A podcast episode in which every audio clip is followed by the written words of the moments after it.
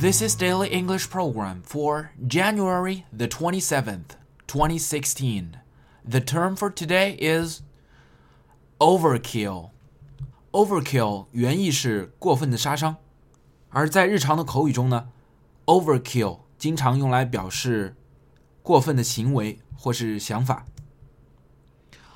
I really enjoy the art gallery, but coming here every single day would definitely be overkill。我非常喜欢这座美术馆，但每天都来就有点夸张了吧？I really enjoy the art gallery, but coming here every single day would definitely be overkill.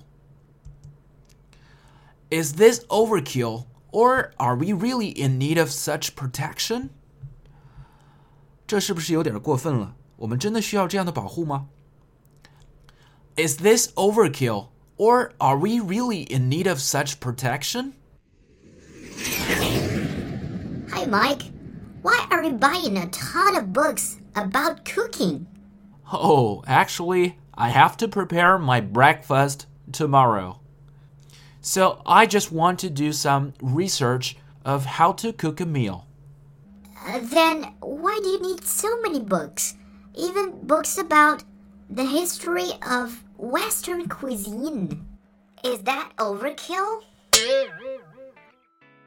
For more video series of my show, please check out my website at tubeguy.com or follow us on WeChat.